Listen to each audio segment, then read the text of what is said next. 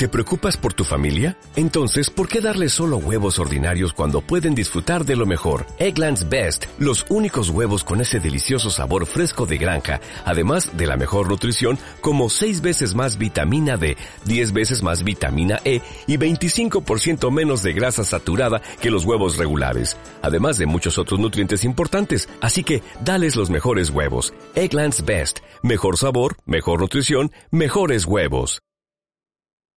Libro de Éxodo capítulo 13, verso 17 al 22 nos habla de la columna de fuego y la, nube, de, bueno, la nube y la columna de fuego. Eh, nos, nos habla esta allá de algo muy importante que Faraón estaba haciendo con el pueblo de Israel. Habla de, a veces decimos, de algo que pasamos por alto. A veces decimos que es lo importante de esta paracha. Esta paracha es muy poderosa para romper todo tipo de paradigmas, costumbres y malos hábitos. Esto es lo que nos enseña esta paracha. Para poder quitar la miseria, el dolor, etcétera, etcétera, etcétera. Todo esto que viene a aprisionarnos porque son la forma de salir victoriosos, es la forma de de ir a la libertad. Por eso esta parasha es muy fuerte, muy importante, que tiene como propósito enseñarnos a ser libres. Esta luz que nos da el Eterno a través de esta escritura nos dice que tiene que trabajar con la mente de nosotros como esclavos. Nosotros a veces no queremos ser libres, queremos ser esclavizados. Seguimos con el mismo miedo, tenemos temor de lo que pasa. De alguien nos dice, hermanos, el mundo se va a acabar y estamos todos miedosos. Hermanos, va a temblar acá y están todos. Entonces, ¿dónde está la confianza en el Eterno? ¿Dónde está esa, esa confianza, esa fe que tenemos en Él? Hermanos, se va a desatar tal cosa y todo el mundo ya está corriendo y cuando debemos estar tranquilos, esperando la revelación de Él, esperando cómo vamos a trabajar, cómo vamos a actuar. ¿Qué es lo que Él dice? ¿Qué es lo que nos va a enseñar? inmediatamente el pueblo de Israel se piensa a orar, empieza y dice el Eterno, ¿por qué están clamando? Mejor avancen. Hay momento de avanzar, no es el momento de orar, es el momento de avanzar. En un momento difícil no es, nos ponemos, ay Señor, ¿por qué esto y por qué el otro? ¿Y por qué no nos preguntamos? ¿Qué prueba estoy pasando? ¿Qué situación estoy pasando? ¿O, o qué me quieres enseñar en esta, en esta circunstancia? ¿Qué voy a aprender? Estamos aclamando al Señor que quite ese problema, que quite esas cosas cuando dice, es una prueba para ti. Y por eso la respuesta no viene, porque confundimos. Y entonces no hay, no hay luz de libertad. Queremos estar cómodos en nuestra situación y el Eterno dice, avanza, marcha. Y miren, vamos a, entrar a la para allá porque esto es algo muy fuerte para nosotros. Dice aquí el versículo 17 del capítulo 13 de Éxodo, luego que Faraón, dice, luego que Faraón dejó ir al pueblo, Dios no lo llevó por el camino de la tierra de los filisteos que estaba cerca, porque dijo Dios, para que no se arrepienta el pueblo cuando vaya a la guerra y se vuelva a Egipto. Miren cómo el Eterno tiene razón. Tenía razón el Eterno aquí. Está diciéndolo al pueblo de Israel cómo es su carácter, cómo es su forma. No lo quiere llevar por un camino cortito porque se va a enfrentar directamente con las peleas más grandes de su vida. El Eterno no nos mete luego al problema. No nos puede llevar inmediatamente a pelear con Satanás porque nos va a derrotar. No nos va a decir, eh, ahora sí vas a entrar aquí y te vas a pelear. No, porque nos van a derrotar y nos vamos a querer regresar mejor. El Eterno nos tiene que enseñar por un camino largo cómo vamos a amarlo, cómo vamos a servirle, cómo vamos a conocerlo y cómo vamos a conocer su nombre. Este es un trayecto no es fácil, no es fácil para nosotros porque es un camino largo. Muchos dicen, ya, Señor, ayúdame a hacer algo, ayúdame ya que vengas tú. No va a venir cuando queramos nosotros o cuando estamos angustiados. Él tiene su tiempo. Y entonces cuando nosotros estamos más desesperados, Él no va a trabajar. No va a trabajar así. Hasta que tengamos nosotros paz y gozo. Estemos nosotros quietos, tranquilos, relajados. Vemos el peligro que ahí viene y, ya queremos regresarnos. ¿Cuántos se han regresado porque no aguantan la presión? No aguantan lo que el Eterno ha puesto en sus vidas, una carga tremenda. No la aguantan, la desechan y se quieren ir. ¿Por qué a mí me está sucediendo eso? Y le empiezan a preguntar a todo el mundo, ¿por qué? Porque no hemos entendido que esto es prueba de Él. Cada uno va a pasar por pruebas. Y mire, cuando aquí dice que, versículo 18, mas hizo Dios que el pueblo rodease, dice, por el camino del desierto, del Mar Rojo, y subieron los hijos de Israel de Egipto armados. O sea, todo Israel iba armado, los hizo rodear. Y a veces decimos, no es más fácil por este camino más cortito, ¿por qué nos hace rodear? A veces le decimos al Señor, ¿por qué no vienes ya? Ya han pasado tantos años, ¿por qué no vienes? ¿Por qué todavía seguimos rodeando en este desierto? Y apenas estaban entrando, ¿eh? Estaban entrando, no estaban. Y dice, ya empezaron a sentir la presión del calor. A sentir que no hay tiendas a los lados, que no hay hospitales a los lados, que no hay compadres a los lados. Estaban acostumbrados a dormir allá, calientitos. Se ven acostumbrados algo que vamos a encontrar en esta parasha que se llama y que es muy poderosa para nosotros, el chantaje. El, faraón los tenía bien chantajeados, manipulados. Los tenía bien dormiditos a todo el pueblo de Israel. Mire, ahorita vamos a notar algo. Vamos a ir leyendo, vamos, porque vamos por parte. Ahorita vamos a ir a la manipulación y, la, y el, el chantaje que hacemos para nosotros conservar a personas o para manipular personas. Usamos el chantaje. Y como Faraón es esto lo que hace que el pueblo de Israel esté manipulado. Versículo 19.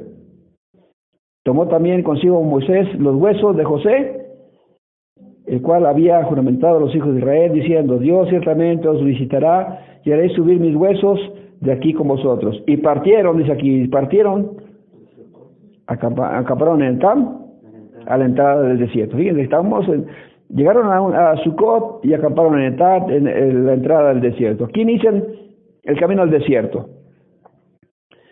¿Iba delante de ellos quién? Ajá. En una columna.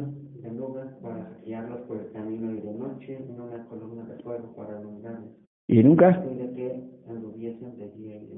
Ok. Así dice, nunca se apartó esta columna de día y de noche. ¿Sí? Entonces, hasta aquí todo iba bien, todo iba bien.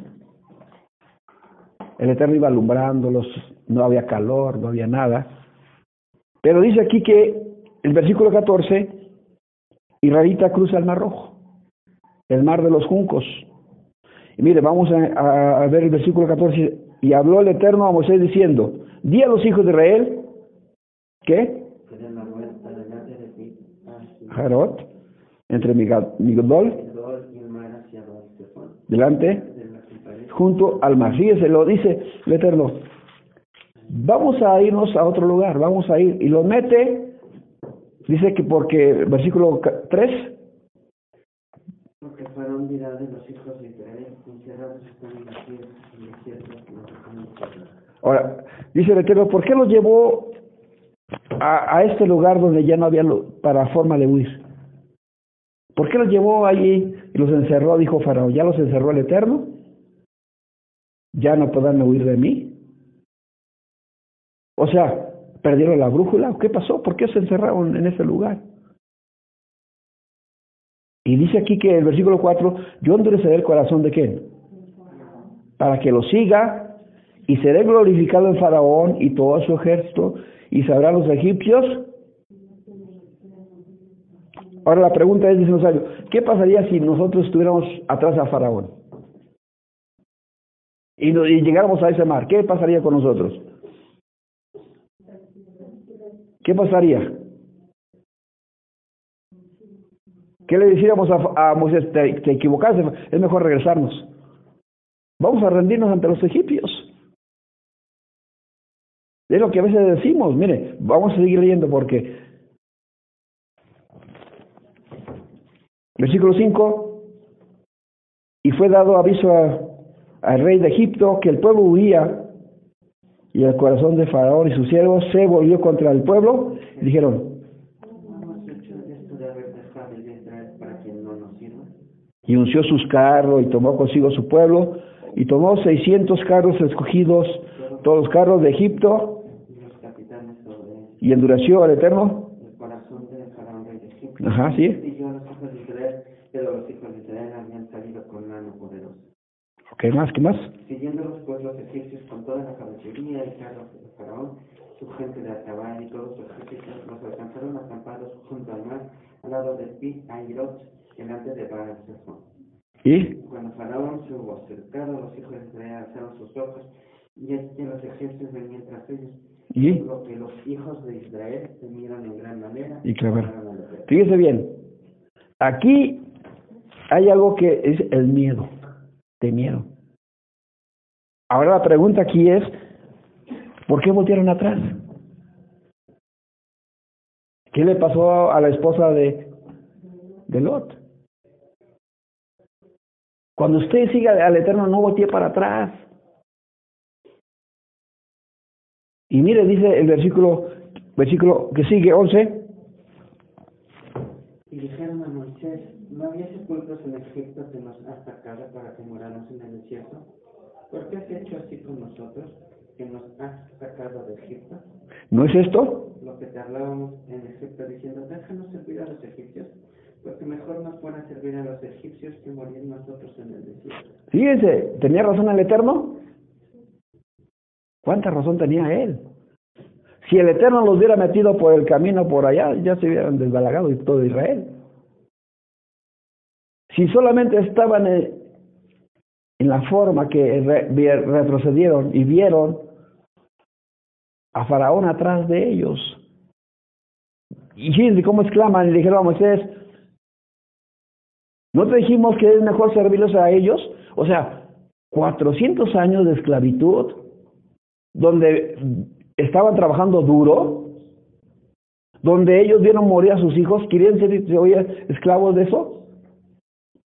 Yo no entiendo, o sea, ¿por qué a veces queremos retroceder al mundo? Ah, pues yo estaba bien, allá comía mis ajos, mis cebollas.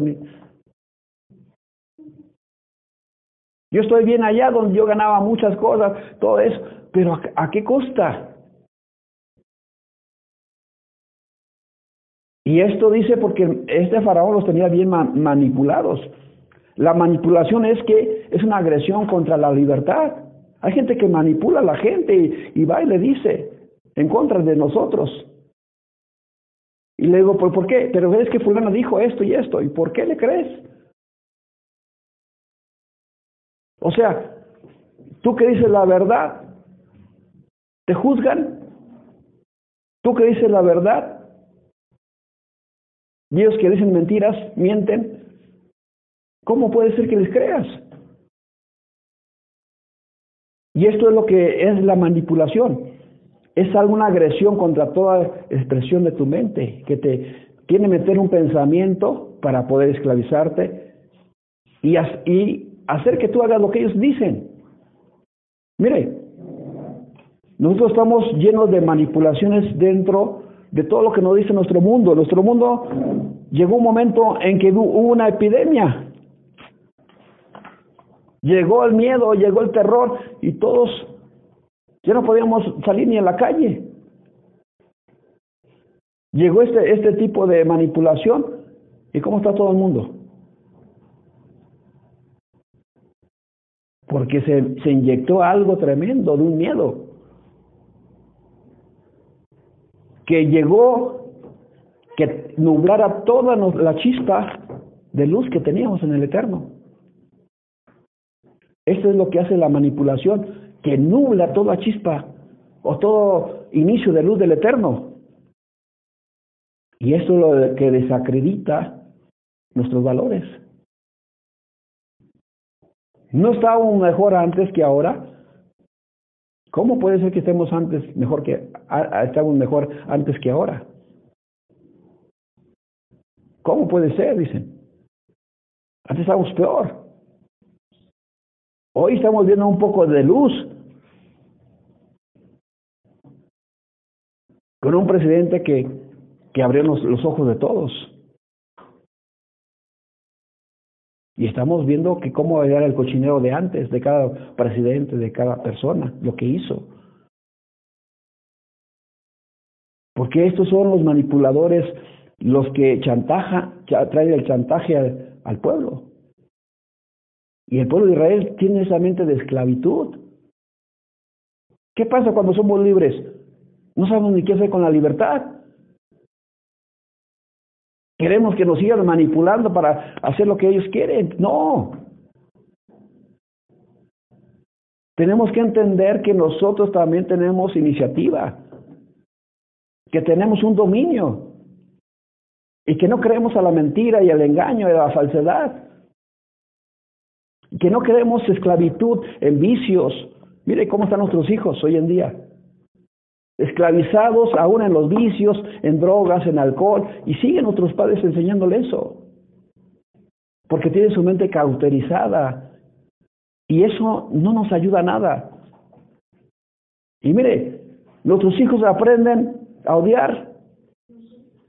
¿Y qué hacen nuestros hijos? A matar, a destruir. ¿Por qué? Porque nuestra mente llega al momento en que se ha sido engañada, manipulada. Y no tenemos el pensamiento para decir, esto está mal. Cuando alguien nos dice que está enojado contra alguien, ¿cómo reacciona la persona? También se enoja. Si no le he hecho nada. Porque esa persona está manipulada. Pero uno tiene el criterio de decir, esto no es verdad. Tiene que confrontarlas y decirle, a ver, Y entonces nos damos cuenta que hasta a veces nosotros manipulamos a nuestros hijos con, a condicionarlos. Nosotros mismos. Si tú no haces esto, no te doy esto. Si tú no haces... Por miedo a eso, no, nuestros hijos no lo hacen. Pero no es porque tengan un criterio. No son libres. Tenemos que nosotros llevar la independencia a nuestros hijos a que ellos reaccionen. Que sean libres que se den cuenta que las drogas matan, que miren cómo destruyen los vicios,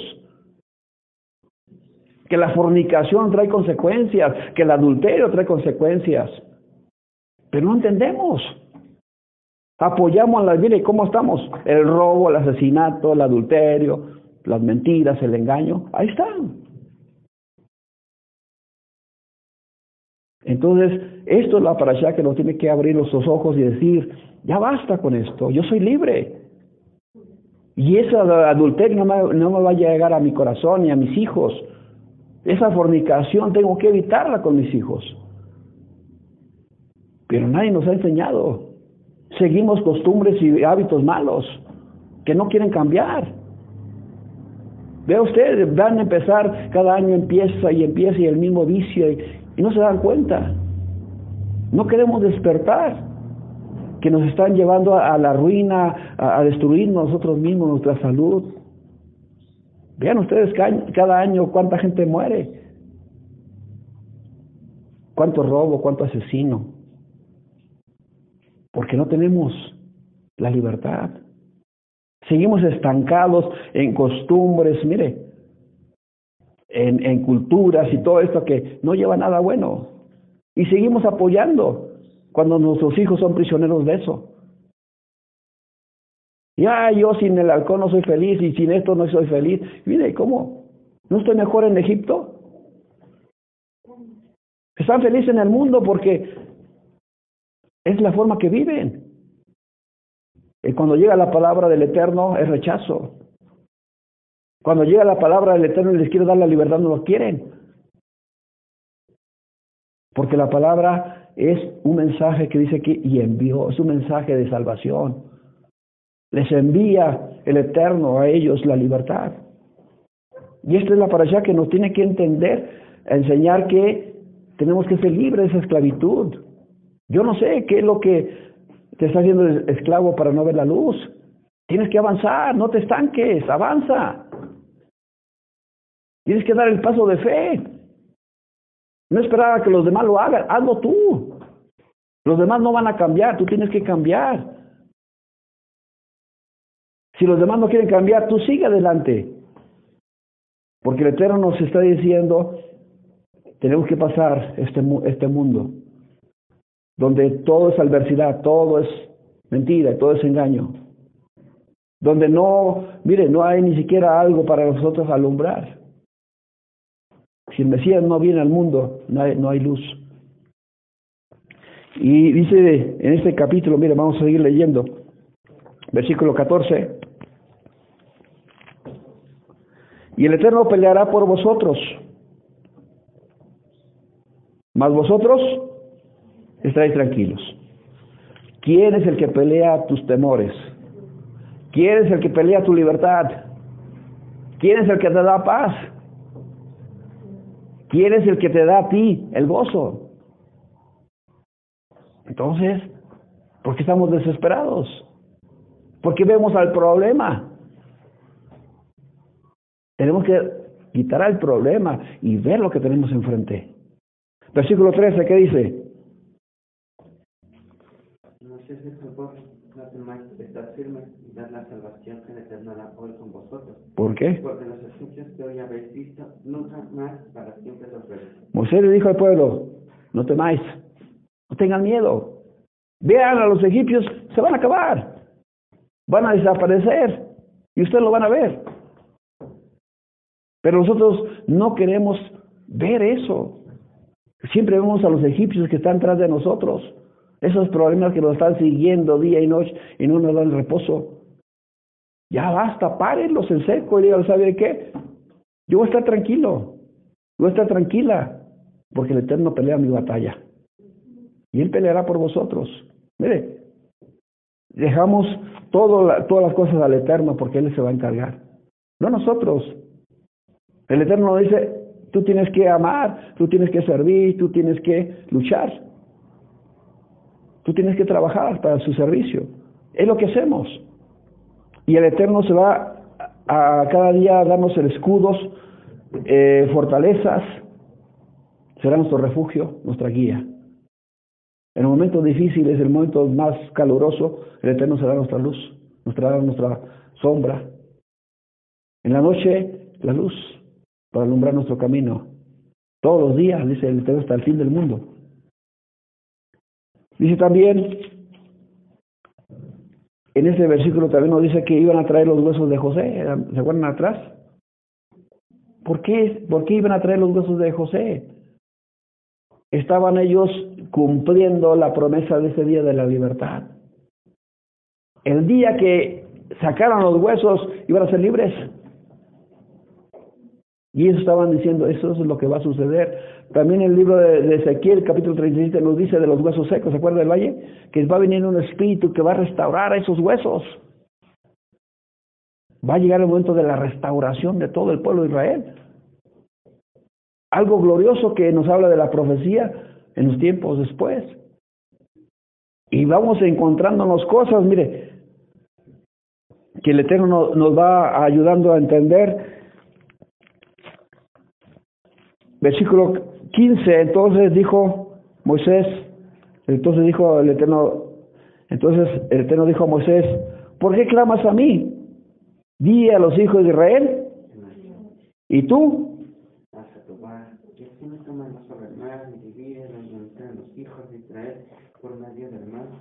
Dice, y divídelo. La palabra divídelo quiere decir dos. Dos partes, así una para un lado pero el Midrash dice que el, Eterno lo dividió en doce. Cada tribu pasando por su lugar. Imagínense, dice el Midrash. La Biblia no es aquí que lo dividió en dos, que pasaron en seco. Un muro por acá y otro muro de acá de agua, y pasaron por ahí. Y dice que, que esta es la forma en que el Eterno llevará un camino para nosotros en medio del mundo. En medio del mundo el Eterno abre un camino para nosotros.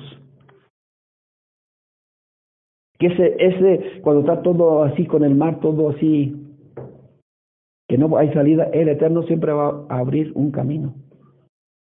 Esto es lo que nos enseña, que hay un camino para nosotros los justos, un camino para llegar a la tierra prometida, en el cual tenemos que pasar todos. Y estamos pasando todos, dice que aquí fueron todos, en la nube fueron bautizados, todos fueron llenos. ¿Por qué? Porque esa era la última prueba para recibir la palabra. Esta era una, una, una prueba de purificación. Nosotros no podemos recibir nada de él si no hay purificación. Pues la gente, la gente no entiende, no entiende los propósitos, ni códigos, ni usted los secretos de esto, no entiende nada. Lee la palabra, mala la lee, pero no la entiende. Porque el Eterno no le ha revelado a usted.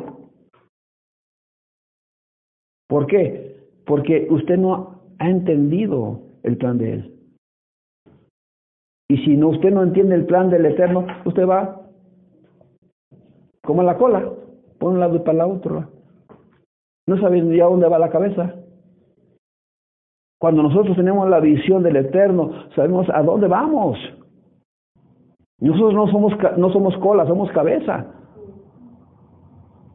La cola espanta las moscas, la cabeza es la que dirige. Por eso el mundo no sabe a dónde va. No sabe a quién seguir. Sale una moda y se va con la moda. Sale brujería y se va con la brujería. Salen muchas cosas y ahí va la gente. No sabe a dónde ir.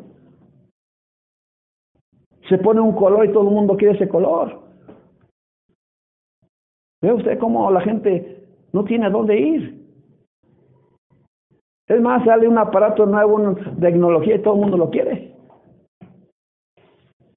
Y llega un momento que ya no, ya no sirve. Lo único que no cambia es Él, Él es eterno. Él es el mismo ayer, hoy y siempre. Él no cambia. Es lo único que no nos damos cuenta que es lo que perdura toda para nosotros, toda la vida. Y esto es lo que esta paracha nos enseña. Que esta paracha nos dice a nosotros que es una paracha donde tenemos que cantar un canto de victoria. Capítulo 15 dice aquí, versículo 1, entonces cantó Moisés el cántico y dijeron, cantaré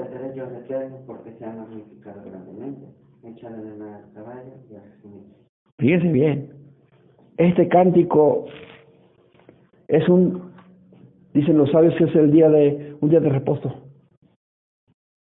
El primer sábado de alabanza para el Eterno. Primer, dicen nosotros, pero debe ser el primer reposo. Shabbat de alabanza una canción que es de para el pueblo de Israel, que vamos a cantar también un día, con todos los que hemos sido redimidos de las naciones. Un día lo vamos a cantar. Apocalipsis 15.3, ¿qué dice?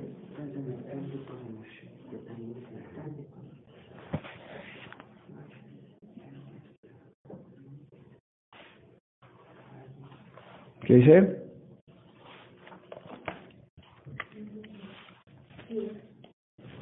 ¿Qué dice?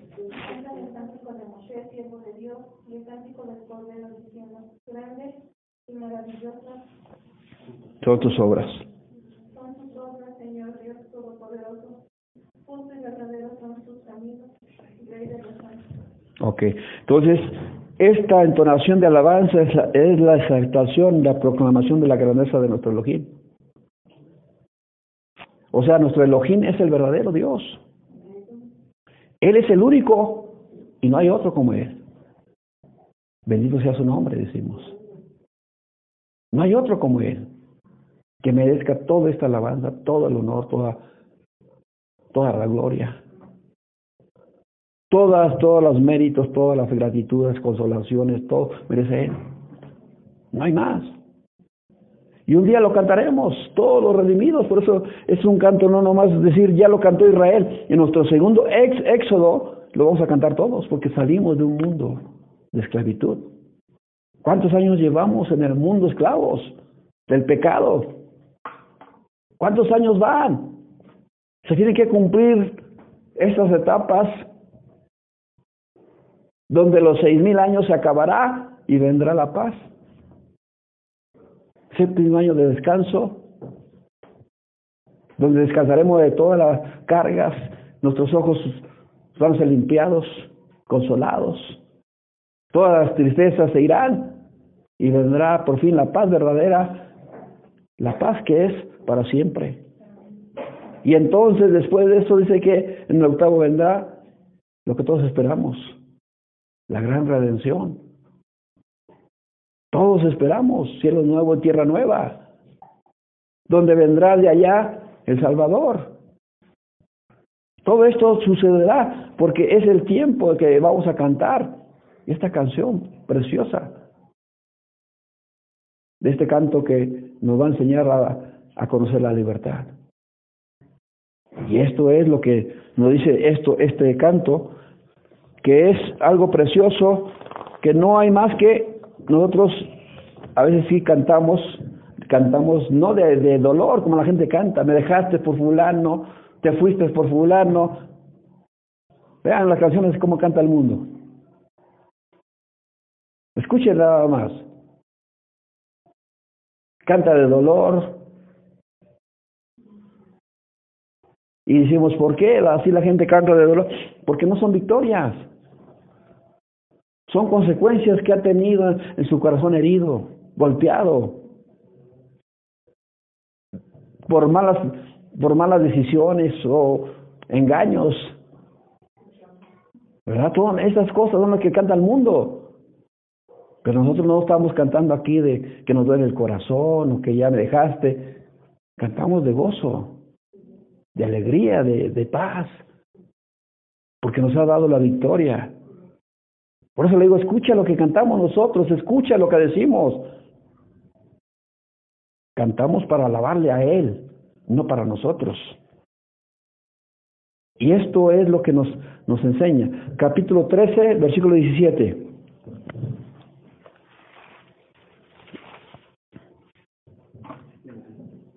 De Éxodo.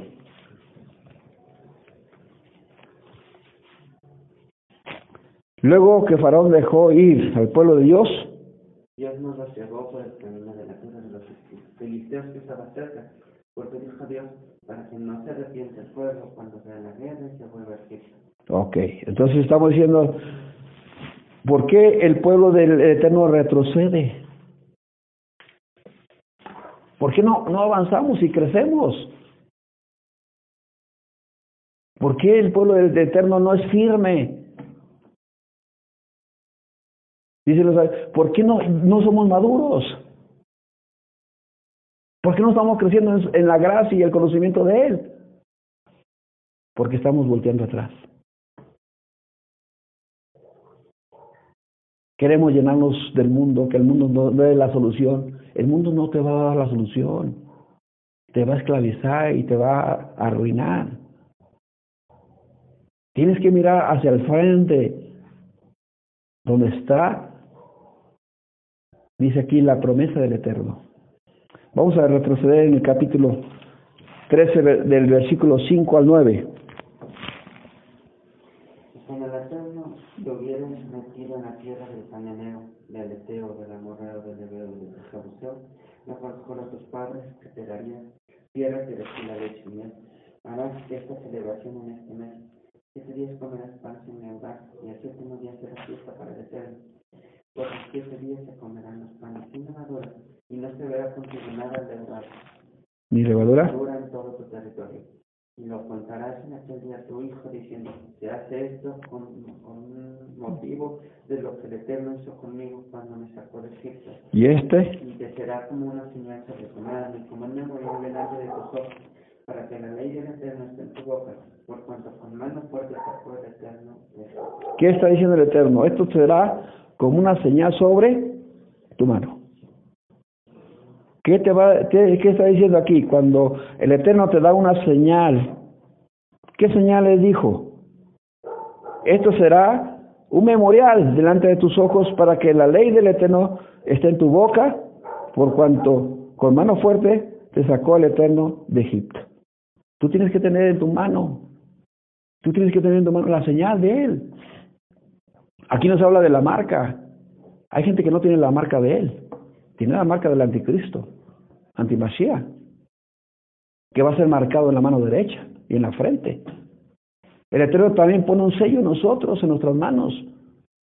No un sello que nosotros estamos derramando sangre, sino de santidad, de levantar nuestras manos en, a Él limpias y puras, no golpeadoras, no derramadoras de sangre.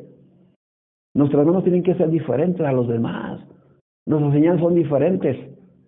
Nosotros no alzamos el puño para amenazar, no. Nosotros alzamos nuestras manos para bendecir. Esa es la señal que tenemos.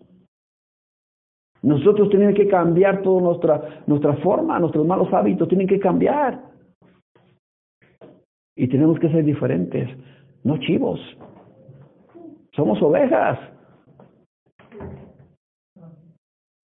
Vean, en el mundo están los chivos, cómo se pelean unos a otros de, topes. Nosotros no.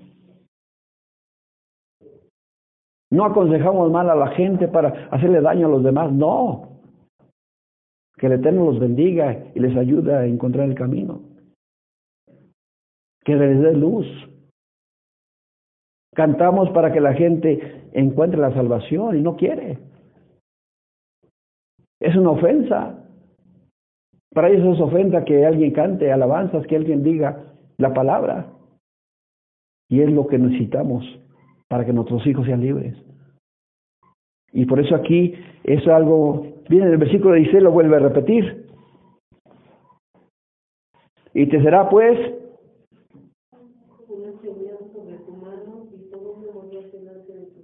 ¿Por cuánto? Esto es una señal de Él que te ha sacado. Si tú has cambiado, eres de Él. Si no has cambiado, sigues igual. No puede haber cambios. Aquí tú tienes que darte cuenta. ¿Has cambiado o sigues igual? Ahí no lo voy a engañar. Si tú has cambiado, tiene que cambiar tu vida estancada. Tiene que fluir. Un agua estancada se pudre. No sirve. Empieza a oler feo. No tiene salida.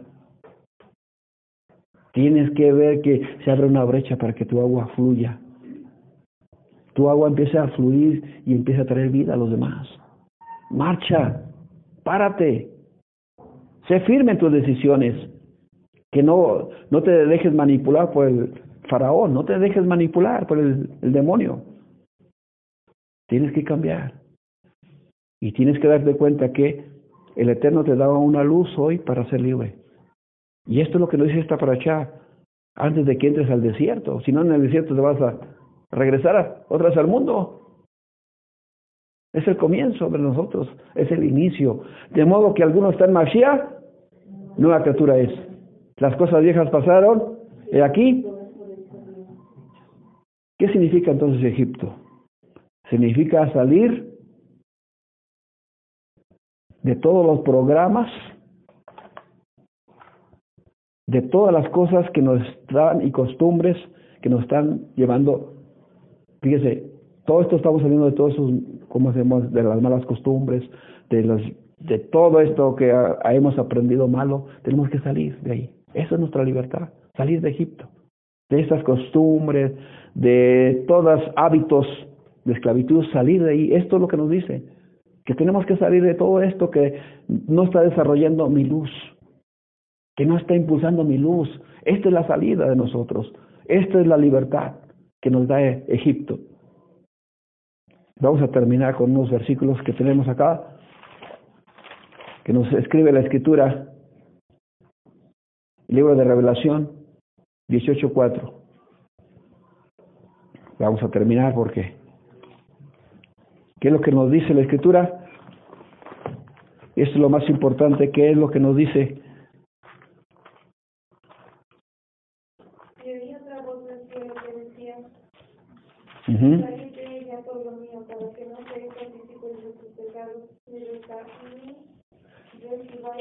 que sus plagas. Ok. Dice aquí que nosotros tenemos que salir. Oí, oí otra voz del cielo que decía, salid de ella, pueblo mío, para que no seas, ¿qué? De sus pecados, ni recibiréis parte de sus plagas. Vamos a ahora al Jeremías 58.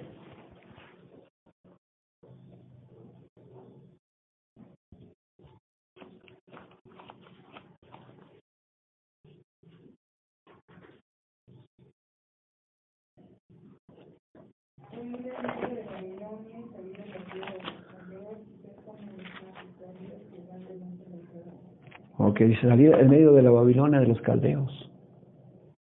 Jeremías está profetizando a Israel que salgan de Babilonia. Nosotros estamos engañados por Babilonia, la gran ramera, que trae seducidos a los reyes, que trae seducidos a las naciones. Tenemos que salir porque esto, esta ramera está manipulando nuestras escrituras, está manipulando todas nuestras congregaciones. Tenemos que salir. Tenemos que salir porque se está dando un mensaje que no es el de salvación, que no es el que tienes que salir de, la, de esa esclavitud. Vean la gente que oye, en vez de corregir a sus hijos que salgan de los vicios, no, los apapachan. En vez de que salgan del adulterio, siguen apapachándolos. En vez de que salgan de la fornicación, siguen. En vez de salir de la mentira, del robo, del engaño, del asesinato, siguen fomentando. Porque esta Babilonia está engañando al mundo entero. Sigue aún manipulando nuestras creencias y sigue manipulando la verdad. Por eso cuando nosotros conocemos la verdad, la verdad nos tiene que ser libres. Tenemos que salir. Tenemos que salir de esta inmundicia para no ser engañados con el mundo. Tienen que salir. Y terminemos con 2 Corintios 6, 17, segunda carta de los Corintios, para que ustedes tengan sus textos y puedan, segunda carta de Corintios 6, 17,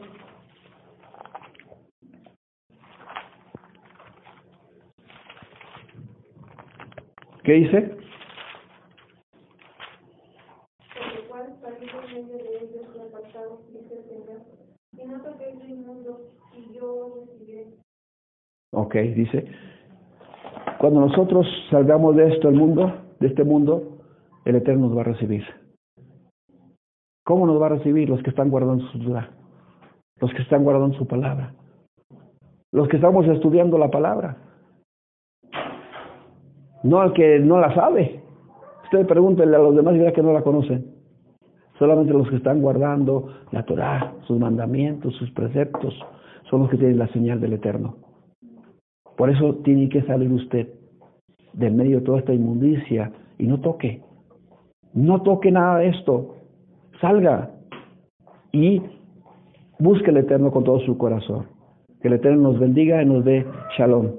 Oh Padre, te damos gracias porque sabemos que tu palabra es verdad, que tu palabra no vuelve vacía, que tu palabra, Señor, hará el efecto en nuestros hijos, eh, aún, Señor, en todos nuestros nietos y bisnietos, que traerá la bendición para ser libre de la, de la esclavitud, de los vicios, de las drogas, de, del robo, Señor, de la mentira, que traerás a nuestras generaciones, Señor, la cordura y la verdad, y también, Señor, la justicia reinará en cada una de nuestras familias.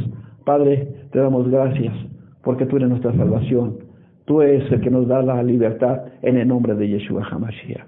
Amén, amén, amén.